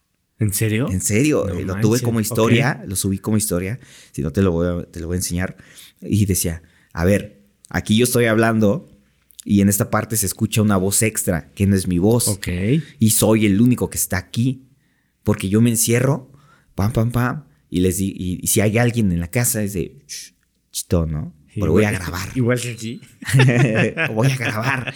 Entonces, este, de repente se escuchó una voz que no era mía, pero así, hola. Y yo, No ay, y, yo- y, ay, cuando lo estoy editando, veo que sale ese, ese repunte. Y lo veo, y le hago zoom, le hago zoom. Y empecé a hacer las historias. Oigan, amigos, déjenles platico. Contexto. Contexto, please. Ahí está. Y ya salió. Y dije, "Ah, los temblores de. Y, "Ol- este, oye, las máquinas. Espérense, espérense. Y se escucha. No, bueno, no lo quiero replicar. Este, entonces empieza a sonar la alerta y yo, espérense, es que se está escuchando. Y se escucha de fondo que se está eh, la alerta sísmica. Y vámonos, vámonos. Y no le paro. Así se queda grabando, vámonos. Y han sido dos o tres así. Dos o tres veces que me ha agarrado el temblor. Y, y, este, una vez fue lloviendo. ah, que nos tocó a todos lloviendo, creo. Ok. Sí, fue hace dos años, creo. Sí, me acuerdo. Sí, sí, sí. Eh, que eh, salían luces del suelo para el, el Sí, cielo sí, sí. y decían todos el diablo y todo, tranquilos tranquilos es un fenómeno- fenómeno natural espérense y sí a mí me tocó ver esas cosas esas estelas no me acuerdo cómo se llaman pero mientras yo grababa y regresé y oigan este pues cómo ven que me agarró el temblor ahora sí que este me agarró el temblor con los con, con- ustedes. Y lo pongo tal cual lo he puesto. Entonces lo, he subí, lo subí a las historias también. Y, ha sido de que, no, no manches, eh, yo estaba haciendo esto, yo estaba haciendo lo otro, como que empatiza esta, esta, esta problemática, es eh, el del fantasma, oye, sí se escucha bien clarito, oye, se escucha feo, este, deberías hacerte una limpia y yo, "Ah, Con un tranqui-". huevo. Y yo decía, yo decía, tranquilos, tranquilos, no pasa nada, no pasa, no pasa que le diga de cosas. Ya mi mamá me dijo, cuando veas un fantasma, dile hasta de lo que se va a volver a morir. Y yo, va, órale, está bien, está bien. Y sí, así muchas cosas han pasado durante las grabaciones que me han llegado, este, oye, ¿vas a comer? Y, ah, que la, y estaba en el mejor momento. O que de repente me marcan para el trabajo, me marcaban para la escuela y, y ya tenía que cancelar todo. Pero de que salía el capítulo, salía el capítulo. Sí, a mí también me pasa, o sea, y lo he dicho, o sea, a veces grabar es bien doloroso porque te cuesta trabajo, ¿no? Editar, sacar los clips, editar el audio. Pero el no fallar también es una satisfacción, ¿no? Sí. Que saques el capítulo el día que lo tengas que sacar, que lo, lo distribuyas en redes sociales y recibas un feedback, ya sea bueno o sea malo, pues también está chido. O sea, para mí es una satisfacción. Y es más, ya hasta, es- hasta un compromiso, ¿no? Sí. De que no puedo fallar, de que falte el capítulo esta semana. Ajá, el que va a fallar no, no es la gente, soy yo. Y Sí. no es para que yo le falle a la gente. Me voy a fallar yo porque yo inicié este proyecto, porque yo inicié esto y, y- y algo de satisfacción me está dando que por qué lo voy a dejar de hacer ahorita. Lo puedo cambiar, lo puedo maniobrar, lo puedo intercalar con otras cosas. Pero de que va a salir contenido, va a salir contenido. Esos son los verdaderos creadores de contenido. Y no digo que yo soy un verdadero creador de contenido, pero hago música, hago radio, hago podcast, este, hago notas, o sea, hago TikToks, hago tweets, hago Facebook memes. Ya, ¿qué más? ¿Qué más? ¿Qué más quieren de mí? Sí, es verdad. Sí, yo creo que si se sube contenido diario, la respuesta es que las personas te van a ver, ¿no? Y eso es como lo chido. Sí. Que justamente volvemos al punto, es la, eh, el famoso feedback y eso te anima bastante. Exacto. El problema entra en que a la plataforma no apoya. Eh, YouTube, para pronto. Eh, el top, el top que tiene eh, está horrible. A mí no me gusta. Música de requesón, música de esto, videos, eh, La Rosa de Guadalupe. O sea, el capítulo de La Rosa de Guadalupe, por favor, todavía lo suben, tienen la dignidad de subirlo, la página oficial. Y tiene más vistas que algunos contenidos muy buenos, demasiado buenos. Y eso se le da gracias y a la vez tiene su, eh, tiene culpa a todos estos youtubers, todos estos youtubers que pusieron la primera piedra y decían, esto se va a hacer así, así se tiene que hacer. O sea, fácilmente es, al principio estos creadores de contenido hacían videos donde hacían corte directo y muchos decían, ah, eso está bien cool, pero ¿por qué lo hacían? Porque no pueden entrelazar una frase completa. O sea, para hola, ¿cómo están? Bienvenidos a el video de hoy. El tema del video es y hola, bienvenidos. El tema del video de hoy, o sea, no podían entrelazar porque no eran expertos, eran fanáticos haciendo contenido, que ahora lo están haciendo, pero a, la, a la mala, lo están haciendo a la y se va. O sea, ¿qué está de moda ahorita? Las chavas, hay, un, hay muchos videos en TikTok de chavas, o sea, creo que ya me, me este, eh, ya me revelé, video TikToks de chavas, que nada más mueven la cadera. Y, es la canción diferente, una canción tras otra diferente, pero es el mismo movimiento, de frente, de espaldas, este, con alguien más. Es el mismo baile, es el mismo baile, pero ¿qué jala? Pues la chava, la chava. La chava en top, la chava en, una vestimenta eh, provocativa, no vayan a, a, colgar, no es provocativa, pero pues sí la ves y dices, uff, uff, wow, wow.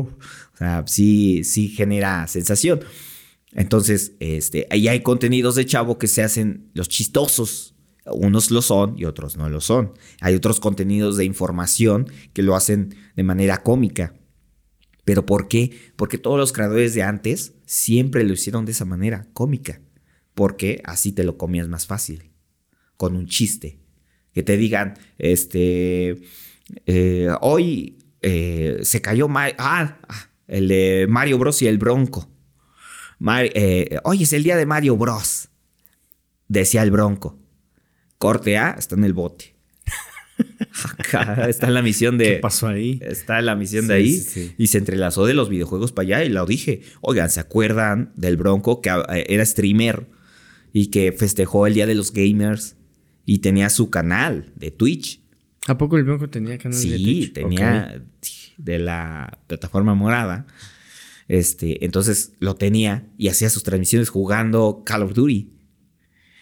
Y eh, celebró el aniversario de Mario Bros. Y corte A está en el bote. Ay, güey.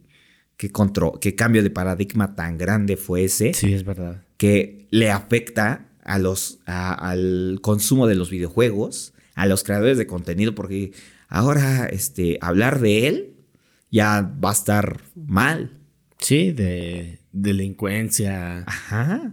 Robar. O sea, mientras estaba jugando videojuegos, estaba embolsando unos billetes. Ay, va, órale. Pues que no. ¿Quién no quisiera hacerle así, no? Claro. Así están los grandes streamers, Auronplay, eh, Juan Garrison, Ari Gameplays, este, estos grandes monstruos de la industria de los videojuegos, si, si me lo permite la audiencia, para mí son el, el cáncer que me gusta de los videojuegos y que debería de dejar de existir. Es muy entretenido, es muy cómico, tiene, tiene material a diestra y siniestra, pero este es solo un es bien una persona jugar y dicen, ay, ¿cómo ves a una persona jugar? ¿Por qué no juegas tú? Ah, sí, pues cuando veamos a la selección jugando contra este Paraguay, este, a ver si tú te metes a la cancha a jugar. A ver cuando juegue el clásico joven, a ver si te pones la playera y te, te deja meter. Obviamente no. Obviamente yo no tengo una consola tan poderosa, una, una, una computadora tan poderosa para hacer lo que ellos hacen y generar lo que ellos generan. Apenas en el podcast, el podcast no está para generar dinero, pero si cae y los que mencioné se patrocinan, este, pues estaría bien genial. Pero simplemente el simple hecho de hacer ya el contenido ya te llena. Claro. Sí, es satisfactorio, ¿no? La neta. Y, y, como dices, eh, sacarlo semana a semana, distribuirlo, eso es muy satisfactorio. Ya lo demás ya vendrá por sí solo si es que llega, pero pues yo siento que pues está chido, ¿no? Que puedas expresarle algo a la gente, tus ideas, el que tú estés aquí de invitado, los invitados que han pasado, eh, tener un intro, este, ponerlo, eso para mí la neta es muy satisfactorio eh, que la gente lo escuche o lo vea, ¿no? Como ellos quieran. También darle esa posibilidad. El hecho de darle play ya es un agradecimiento, algo que lo menciono en, mi intro. Gracias por darnos este tiempo en este multiverso, en este espacio de diversión, en este multiverso de entretenimiento. Gracias por el tiempo que nos están dando. Gracias por escucharnos. Gracias por estar ahí. Digo, no, no les estamos retribuyendo más que una sincera opinión. Y si quieren llevarse algo para comentarlo a la hora de la cena, de la comida, con la familia, oigan, ustedes sabían que pasa esto en esto y el otro, este, y que si se llevan algún aprendizaje, una palabra a lo mejor rebuscada, ya este, esto ya fue victoria, ya fue victoria. Y lo bueno y lo malo son las, los analytics que te dicen cómo está tu contenido, que ha provocado a muchos eh, bajarse del barco. Urticaria. Ajá, es verdad. De que no le está yendo bien a mi contenido, le están dando play, pero no lo ven, no lo consumen. Y dices, híjole, ¿qué está fallando? ¿Qué está fallando? Nada, no está fallando nada. Haz lo que te gusta, hazlo como a ti te gusta y ya, como bien lo dices, ya vendrá. El éxito, el éxito no, no es, no es este, algo que llega de la noche a la mañana. Es con esfuerzo, es con perseverancia. Así te tomen cinco años. Digo, ah, también hay que ver, ay, no manches, esto lo voy a cambiar porque de hecho no está pegando. Entonces lo voy a cambiar y lo voy a mejorar. Entonces, por ejemplo, yo ahorita, yo estoy pensando ya en entrar en la tercera temporada. Ok. Y entonces meter contenido más didáctico. Y, pero siempre ando con la de, este, a ver si eh, después les traigo algo más chido, eh, chavos, a ver si les traigo algo bien genial. Y termina siendo el mismo contenido que les gusta, que me gusta que les guste y que me gusta que me critiquen.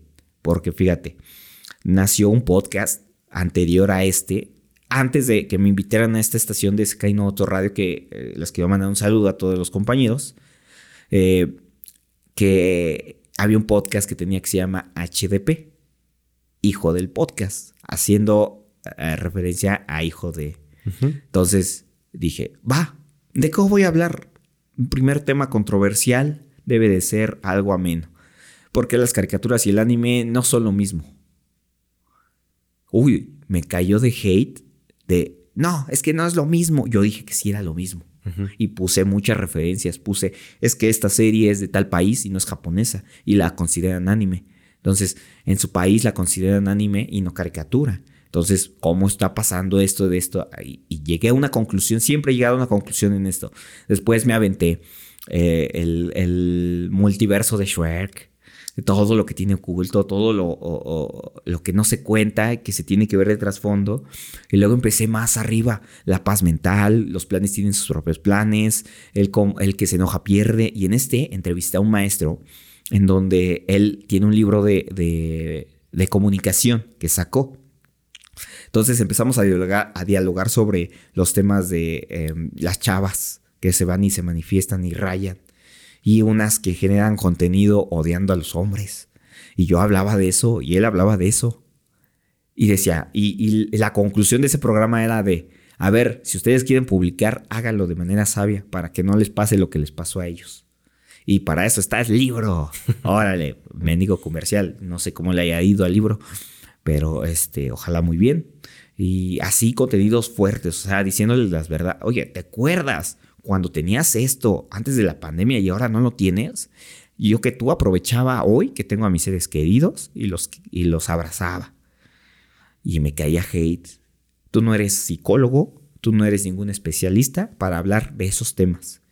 Todos pueden hablar de todos los temas que quieran mientras estén informados. Ese es el plus. Sí, lo que dices, tener un poder sustentar ese punto. Exacto, exacto. Todos deberían de sustentar ese punto. Yo soy muy crítico eh, porque te vuelvo, a, te vuelvo a platicar que yo este, me, me enfrasco en, discusiones.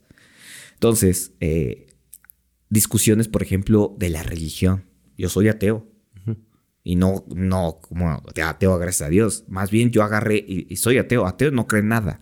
No es que, es que eh, yo creo en el diablo. O sea, tampoco creo en el diablo. Pero llega la gente y me dice, es que te vas a ir al infierno. Ah, me estás diciendo que si no creo, Dios me va a castigar. Entonces Dios es vengativo. Dios es malvado. Entonces, ah, chingada, ¿dónde quedó que era bueno? Ah, no, es que tienes libre albedrío.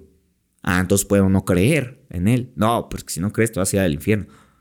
Ah, ching, ¿cómo alguien tan poderoso según ellos, creó un espacio para castigarnos si no creemos en él. O sea, ay, es como regañar a, a tu hijo porque no cree que el equipo al que le vayas es el mejor. Claro. El Cruz Azul es muy buen equipo. mi papá le va al Cruz Azul, yo le voy, y mi hermano le va a la América. Ok. Y hay, y hay datos. Hay datos que dicen que, que a veces uno es bueno y el otro es malo y, y viceversa. Pero hay datos. Hay datos. Entonces no podemos ir por la vida diciendo a diestra y siniestra que tenemos la razón si no tenemos bases, sustentos. Como te dije al principio, es o no es. No hay medias tintas aquí. O eres como en Lightyear, o eres homofóbico, o eres de la, de la Comunidad. O, o eres de la comunidad. O apoyas la comunidad. Porque no fuerzas hay que ser de la comunidad para decir que eso está bien. De hecho, luego lo veo y digo, "Mm, son tres segundos de nada. Que de hecho ya una, una, un- una de cine ya le quitó esa escena y dices, espérate, ¿por qué? Entonces, ¿por qué no quitaste las otras de antes? Mm, mm, doble moral. Es otro capítulo que digo. Y sí les ataco, o sea, les pego, les quiero pegar en donde más les duele. La doble moral. Estás diciendo que esto y esto y esto, pero haces esto. ¿Sí o no? Ah, y la gente me dice, la gente me atacaba. Y yo decía, para eso es este podcast, para que me ataquen. Atáquenme. Me, me cerraron la cuenta de Instagram por eh, odio y. odio y no sé qué más. Por violar las políticas. Y me lo cerraron el Instagram y ahí ponía los clips. Ok. Y entonces dije, la primera vez que por un contenido que se me nació hacer, atacando a la gente con verdades, eh, ha sido censurado. No puedo hablar de ello. No puedo dialogar de ello. Es lo que me están diciendo. No puedo decirte que estás mal con fundamentos. Yo también estoy mal y, por- y empezaba, si estoy mal, díganme. Y si me decían, es que estás mal porque mira, salió este estudio. Ah, qué bueno que me lo dices. Pero ¿cómo ves que yo saqué este estudio de tal lado y, y, y refuta el tuyo? Ah, qué, qué buena plática. Qué buena plática cuando es así. Pero cuando nada más te haga, ah, pinche viejo chismoso. Ah, pinche sí qué hacer. y todo dices, ay, por favor, tú fuiste el que vino a comentar. O sea, por favor. Sí, es verdad. Bueno, es que, eh, híjole, volvemos un poco al punto de, de los comentarios, ¿no? Pero el chiste es que se integren a la plática, ¿no? Exacto. Y eso es lo, hacerlo, es lo más complicado, ¿no? De, de hacer contenido. Que la- las personas te estén viendo, te, te, esté- te estén viendo, te volteen a ver para tú generar esa, pues esa polémica, ya sea buena, sea mala. Publicidad para Claro. mí, publicidad es publicidad, sea buena o mala. Claro. Que no es cierto, ¿eh? Pero para mí así es. No es cierto. La publicidad no es buena ni mala. Bueno, más bien la publicidad sí hay publicidad mala y, y buena. Pero yo la tomo es lo mismo. Pan con lo mismo. Está bien. Sí. Amigo, se nos acabó el tiempo. Ay, qué bueno. Este, ¿algo más? ¿Quieres decir algo más? Pues, este, a lo mejor y que me sigan. Eh, yo los voy a seguir en, en TikTok. Tus redes Eh, sociales. Mis redes- en todos lados me encuentran como arroba djnesis con Z y S. En todos lados. Le- el podcast lo encuentran como arroba guion bajo las maquinitas, tanto en Instagram como en Twitter. Y en Facebook, las maquinitas podcast. Pero así, yo subo, estoy subiendo TikToks. Estoy eh, haciendo, ahí sí me estoy desplayando. Estoy, estoy haciendo lo que, lo que es, lo que sea por unos likes. Eh, Unos pero- humildes likes. Unos humildes likes, unas humildes vistas. y ya de ahí del Twitter yo me expreso a diestra y siniestra lo que no puedo hacer en Facebook. En Facebook ya me han censurado ya varias veces. Ya me han querido cerrar ahí por poner este memes eh, raros. Ok. Memes ra- oh, una, una política que, eh, no voy a decir su nombre, se embarazó y abrió y, y anunció que iba a abrir solo fans. Y subió, hicieron un meme de eso Ok. Y me lo pasaron y dije, ah, lo voy a subir. Y lo subí a Facebook y me dice, Nel Pastel. Eso no se puede. Eso no se puede. Y en, ti- y en Twitter sí. En Twitter sí. Eso es todo. Este. eh, pues sí, estoy subiendo contenido eh, todo el tiempo. Chéquenlo. eh, no se dejen de los contenidos de este lado, invitado. Oye, tienes, me encantó, ¿eh? Los he, eh, los he visto hasta ahorita, la mayoría los he visto, porque digo, soy consumidor de contenido a diestra y siniestra, entonces eh, imagínate que te inviten a un lado y llegas y, este, ¿y de qué se va a hablar? Eh? O sea, platícame, ¿no? Ah, ya llegas y como buen periodista llegas y dices, ya estudié a, quién, con quién voy a estar claro. y qué le puedo decir, qué no le puedo decir. Y ya, y cómo habla, cómo te expresas. Y te expresas bien bonito. Amigo, muchísimas gracias por esas, esas palabras. Gracias por ver el, el contenido.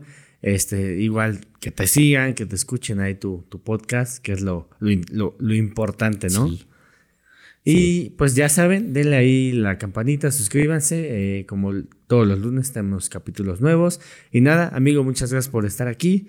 Y nos vemos el siguiente capítulo. Chao.